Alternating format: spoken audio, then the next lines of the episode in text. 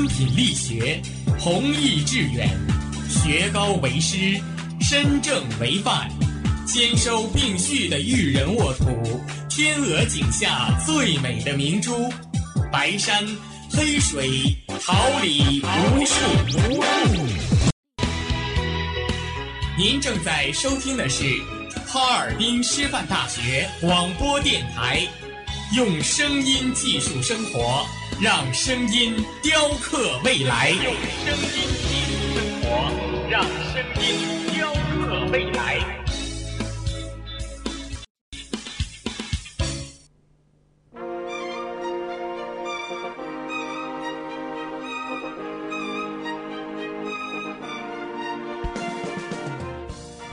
春华秋实，桃李不言。炫动之声，无限精彩。FM 七十六点二。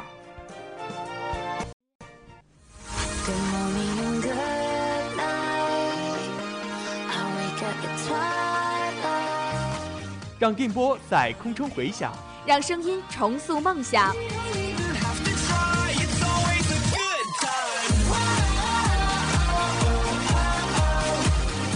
春的旅途上，用电波打破沉寂，在年少的岁月里，让声音尘封迷茫。我的快乐源泉，我的青春宣言。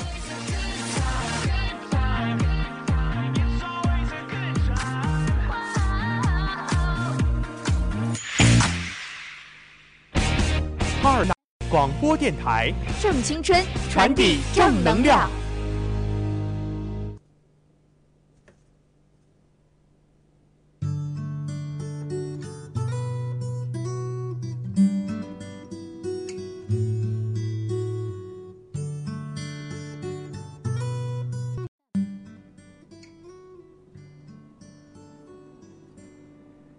车笑容，蝴蝶泉边。幸福如同芳香的花朵，在耳边缱绻着窝心的誓言。繁华落尽，彼岸花开，温暖是平凡中的相守，任流出真挚的芳泽。人生就是一场盛大的遇见，一颦一笑，点滴温情。眼泪是尘嚣之外的一泓静水，带您一同徜徉文海天空。各位听众朋友们，大家好。这里是调频七十六点二兆赫，哈尔滨学台，又到了每周三傍晚的文海天空栏目时间了，很高兴与您的再次相约，我是你们的好朋友浩轩，我是暮雪，同时在直播间内陪伴大家的还有编辑苏雅婷、导播王丽敏、李宏宇、李凯、监制韩冰、李柏、监制钟梦璇、关寒玲。新媒体于欣彤、白雪以及综合办公室张晓婷，希望本期的文海天空能给您带来美好心情。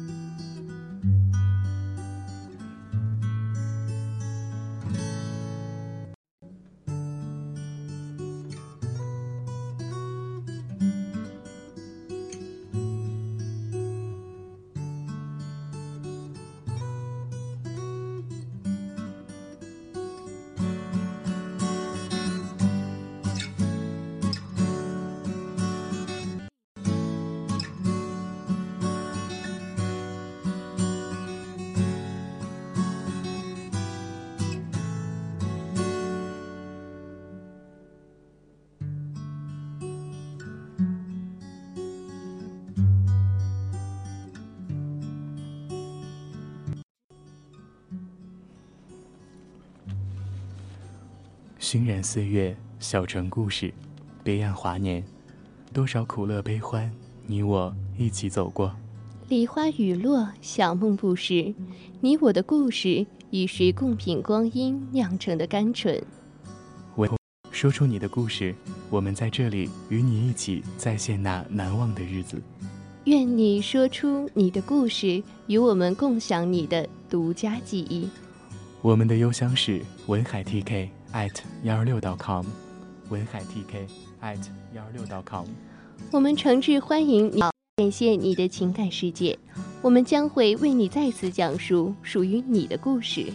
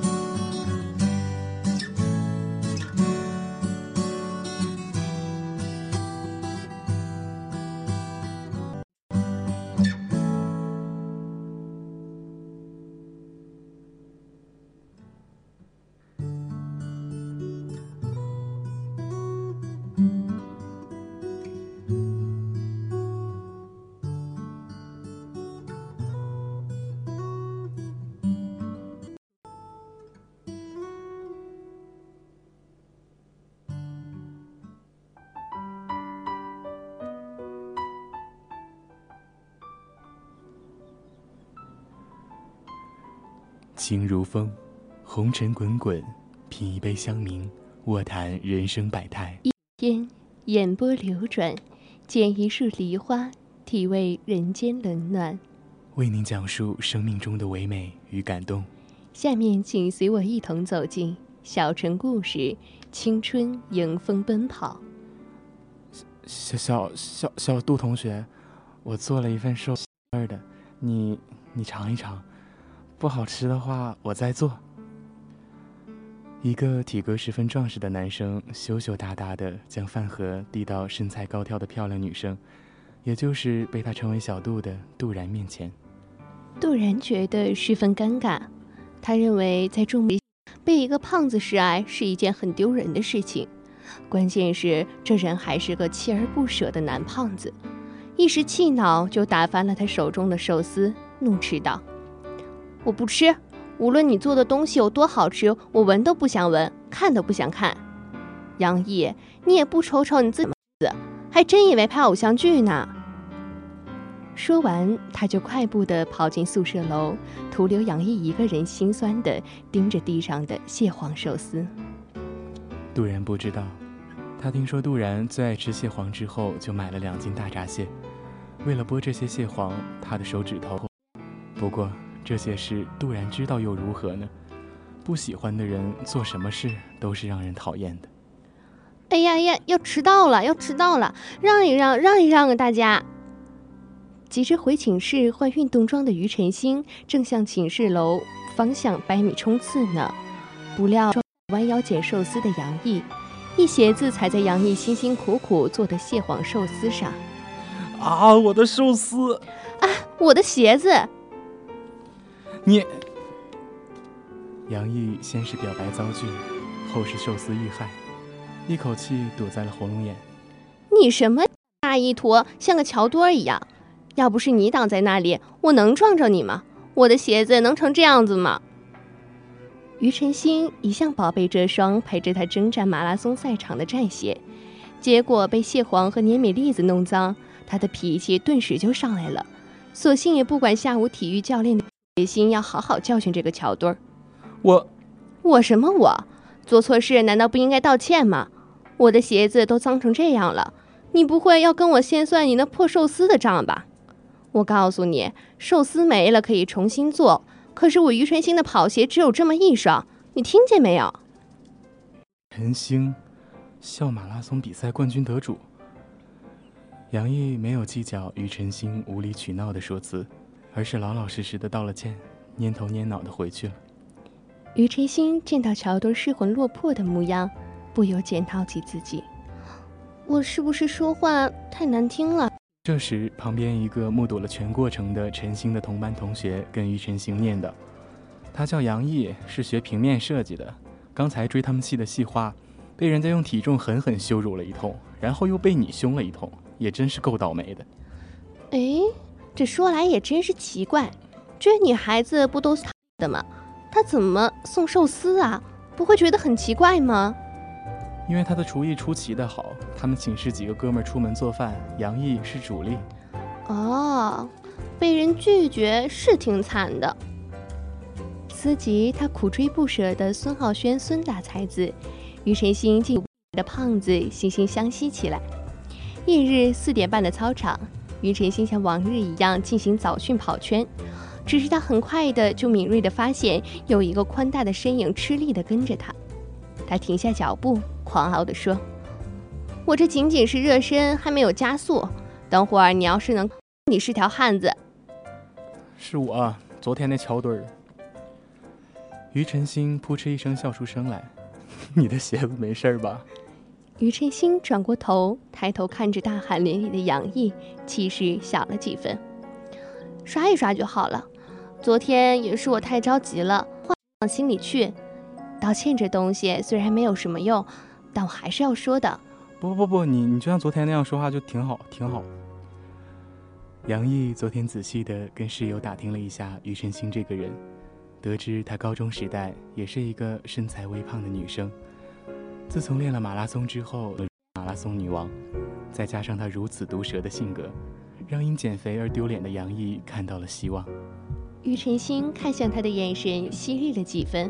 查起要问他：“说吧，有什么事儿？别藏着掖着的。”我想让你带着我减肥，我不想再因为肥胖被人看。求你帮帮我。这个，嗯，这个，你这二百斤的体重难度有点大呀。我当年再胖，减二十斤也够了。你这个……梁毅闻言并不气馁，鼓起勇气继续请求他。哪怕只能减下来一点儿，也是。你尽可以骂我、损我，我现在特别需要这种外界的刺激，你是最合适的人选。于晨星盯着他诚挚而油腻的脸，鬼使神差的点了点头。太好了，我给你做好吃的去，谢谢于晨星同学。杨毅高兴的简直要，然而跳不动。别了，越吃越胖。你要是真听我的话，就先绕着这个操场跑十圈。看我干嘛？快去啊！啊！杨毅顿时就傻眼了。啊什么？这一圈四百米，十圈也不过四千米，这只是一个开始。以后每天早上四点半，以一为等差数列进行等差数列递增的跑步圈数。还看？跑去啊！于晨星踹了杨毅一脚，走起，多儿。说完，于晨星就飞速地甩开他，自跑自的了。杨毅口气，想着自己受到的取笑，发起狠跑起来。等他完成任务之后，于晨星早已拿着两瓶水等着他。真是慢呀，我两组高抬腿都做完了。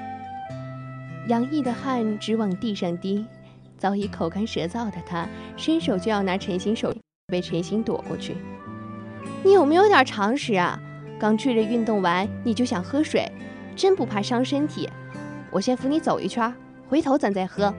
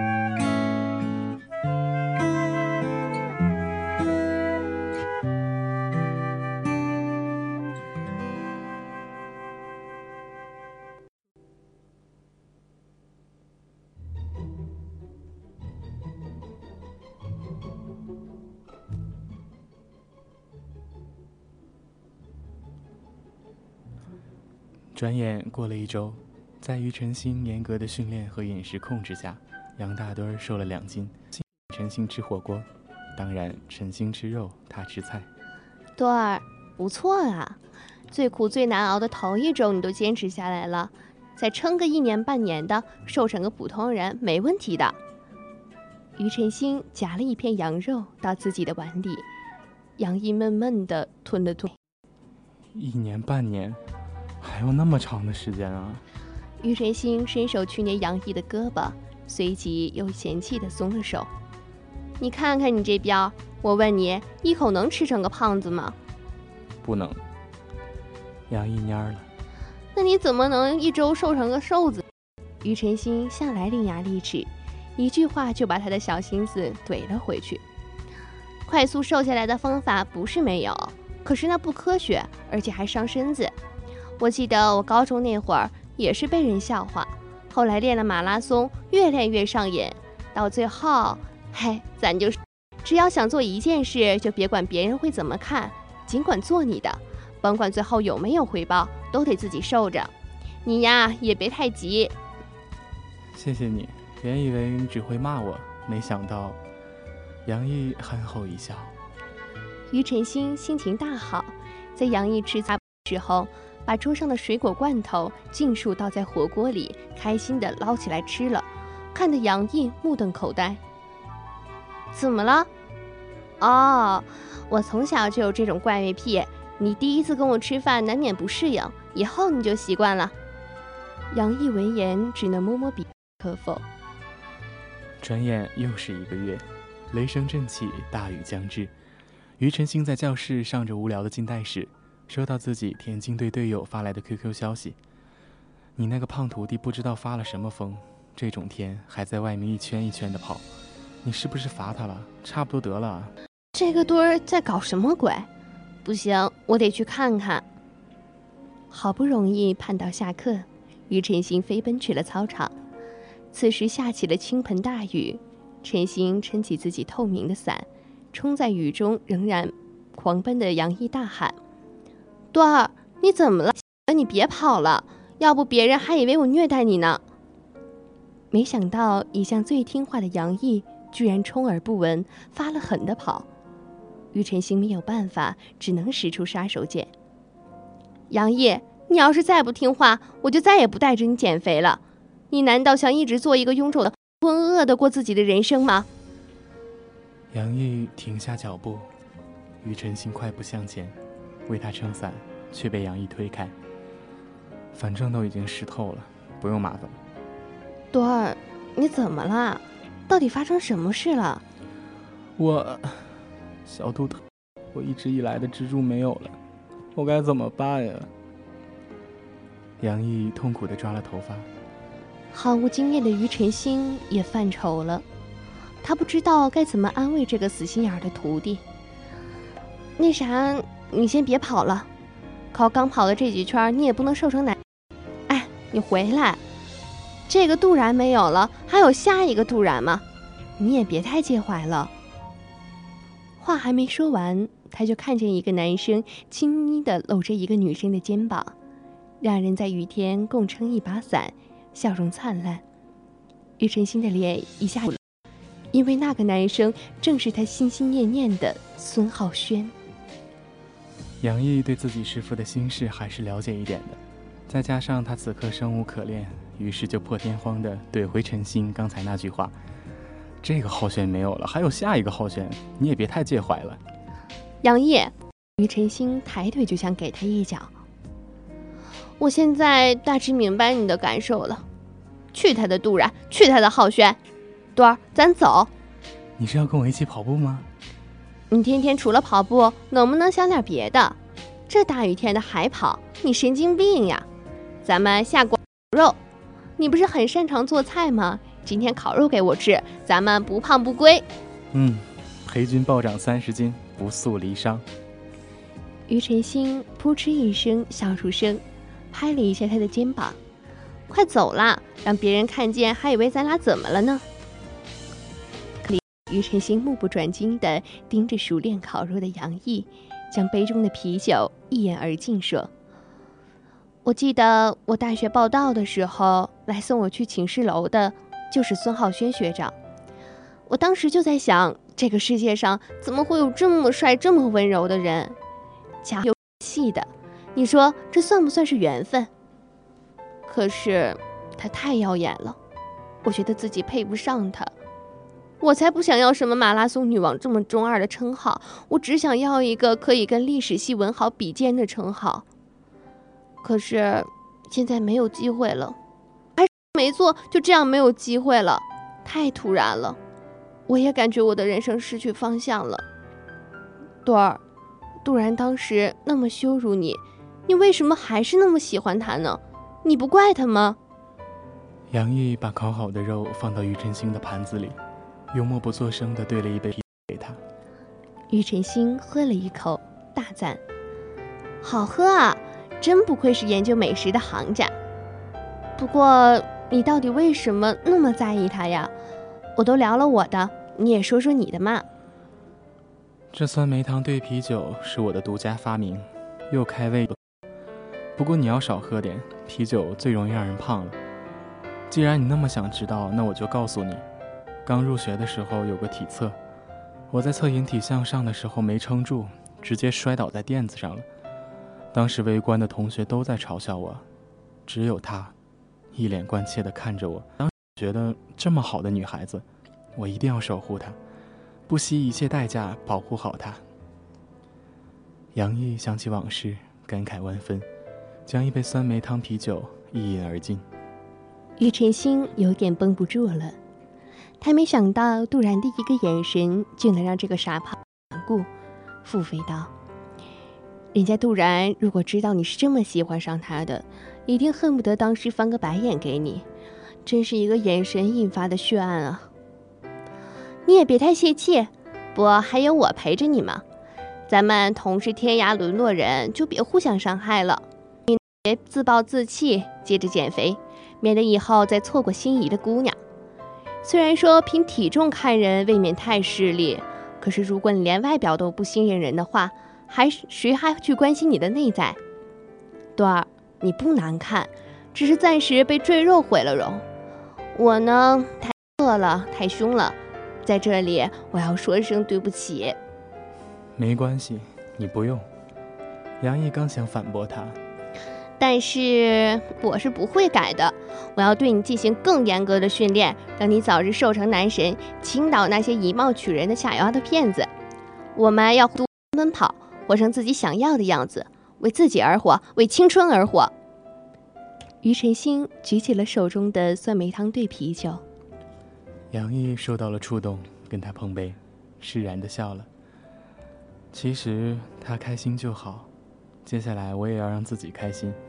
谢谢你。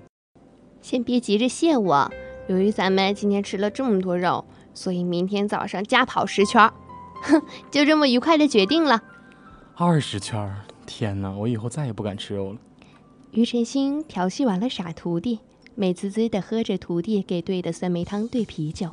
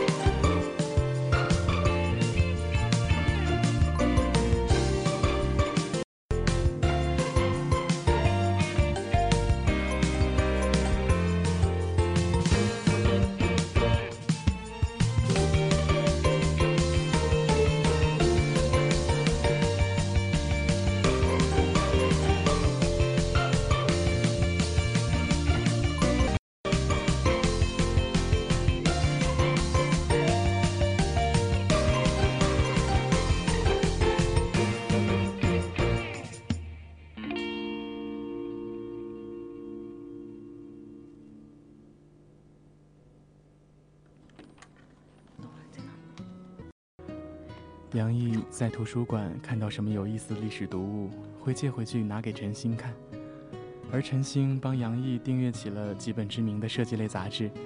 他们还是每天雷打不动的在四点半去操场上跑十圈、十五圈，乃至以等差数列计算的越来越多的圈数。跑了湖边看看风景，去桥上走走。杨毅跟陈星讲他最近提出的设计方案以及设计灵感。陈星和杨毅神采奕奕的大侃历史趣事，他们经常哈哈大笑，就像两个精神病一样，惺惺相惜，并且臭味相投。当于晨星又一次拿到是杨毅给他递水递毛巾时，他不无感慨道：“跑完这一场就该离开田径队了，大三了，是该说拜拜的时候了。可是多儿，我心里难过。跑跑吧。”跑跑步就不会想这么多了，我陪你一起。杨毅不知道怎么安慰他，他以前一直以为这个初见就骂他骂得十分凶狠的女生是个女汉子，可随着两人的相处越来越多，他发现其实陈星并不是无坚不摧，只是明明很难过，却还要装作很洒脱的样子，让人不易察觉罢了。他想不到，自己当初丢了一个本就不属于自己的妹子。损失了一盒蟹黄寿司，却遇到了人前女王、人后小公举的庾澄庆。人世间的际遇，真是怎么都想不到。要跑你自己跑吧，你个死多！现在跑步比我还有瘾，你可真是出师了。庾澄庆揉揉自己的小腿肚子，低头傻笑。转眼六月毕业季已至，他们这对跑步的师徒也到了分道扬镳的时候。别的女生拍照都是在教学楼、校门口什么的，可庾澄庆偏不。他穿好运动服，叫上杨毅去操场拍纪念照。杨毅心知他舍不得自己曾挥洒汗水的这片操场，其实自己又何尝不是呢？这四百米一圈的跑道，承载了多少他和陈星的奋斗岁月，他自己都数不清。岁月带走了这一群毕业学子，也带走了杨毅的一身肥膘。现在的杨毅已经是一个一准大帅哥了。就说了，有的时候减肥相当于整容。你看你不知不觉的变成了一个小多，要不是小学妹对你犯花痴，我都不知道原来你变化已经这么大了。两人拍摄完毕之后，坐在草地上闲聊。庾澄庆不禁感：如果以后你娶了个非常漂亮的老婆，一定要给我包个大大的红包啊！因为你一直都在我身边，所以才察觉不到我的变化啊，陈星，你真的就像你的名字一样，寥若晨星，最为难得。如果不是你，我可能还会看的肥宅。你才是指引我的那颗星星，你一定要开开心心、幸福简单的生活下去。说着说着，杨毅从背包里拿出一本册子，这是我做的手账，里面有你喜欢吃的各种菜的做法。以后没有我。你也可以吃到这些菜。晕了，随即赶紧接过手杖，感觉到鼻子有点酸，嘴里仍不饶人。你这个死多，临走了还不忘拉我变胖，吃不到你做的菜，我就不会胖了。别絮叨了，陈星，我们都是迎风奔跑的人，这段赛程一旦开就结束。能够认识你，我很高兴。我感谢杜然，感谢那盒寿司。让我认识了庾澄庆这个女孩。杨毅站起身，张开双臂，爽朗的笑了。来，让我们最后拥抱一下，然后我就要去赶机场巴士了。庾澄庆手杖，泪水滚滚落下，伸出双臂用力的抱住他。以后好好的，谁弃赛谁就是寿司，欠踩。青春迎风奔跑。杨毅与庾澄庆的故事画上了句号。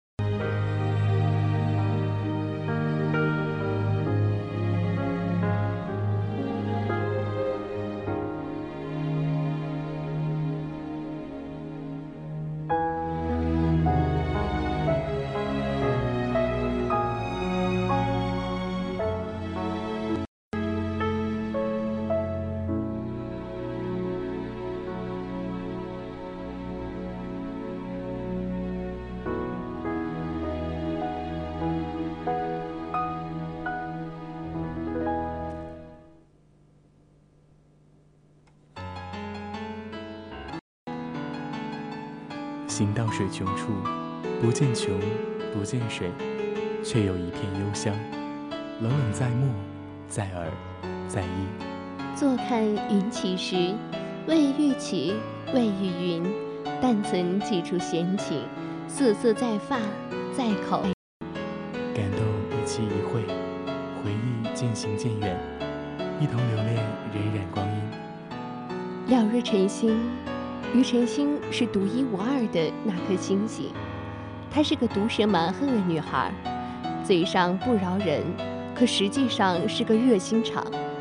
方式带杨毅远离了自卑，走向了自信，是杨毅生命中远比杜然更重要的人。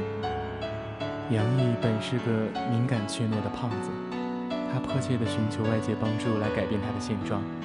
就在这个时候，于晨星踩烂了他的寿司，不早不晚的出现，不是偶像剧的套路，这本身就是一种缘起的遇见。我是本期编辑苏雅婷。我一反往期我的稿件中两两组 CP 的套路，没有让男女主之间产生爱情，他们拥有的确确实实是纯粹的友谊，是在彼此失意时的鼓励、互相扶持的患难之交。他们共同奔跑，在跑道上画出一道独属于青春的风采。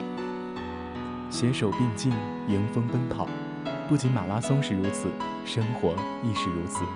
我们要学会克服阻力，建立翱翔。这是本学最奇文海了，感谢各位小耳朵们的忠实守候，祝愿大家考试顺利，暑假玩得开心。文海天空与你下个学期再会。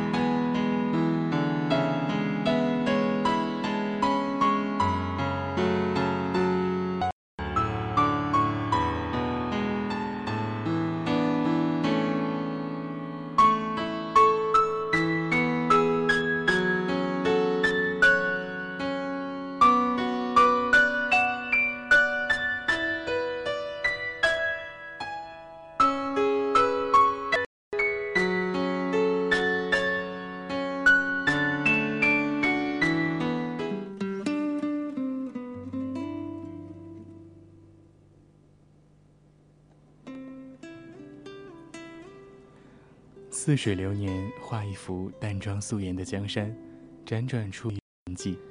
暖风和煦，写一首清雅悠扬的诗赋，诵读那遗忘的相思。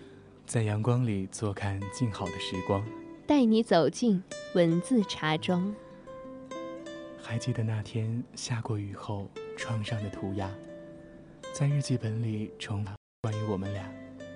你今天过得还好吗？隔着天空和你说着话，能否再让我送你回家？心事透明，对白清晰，心跳替我解答。你的微笑可以点亮星空下的愿望，可能是我不会指尖代替笔画留下，偷偷藏起最想说的话。你被我写在青春年华，倒映在窗台梧桐枝芽。想念着你在每一天、每一年、每一个冬夏，漂流到下个海港，翅膀代替了双桨。你也在青春年华，翻山越岭到海角天涯，想着你啊，在这一分、这一秒、这一路时光，习惯有你在身旁，背着梦追寻你的方向。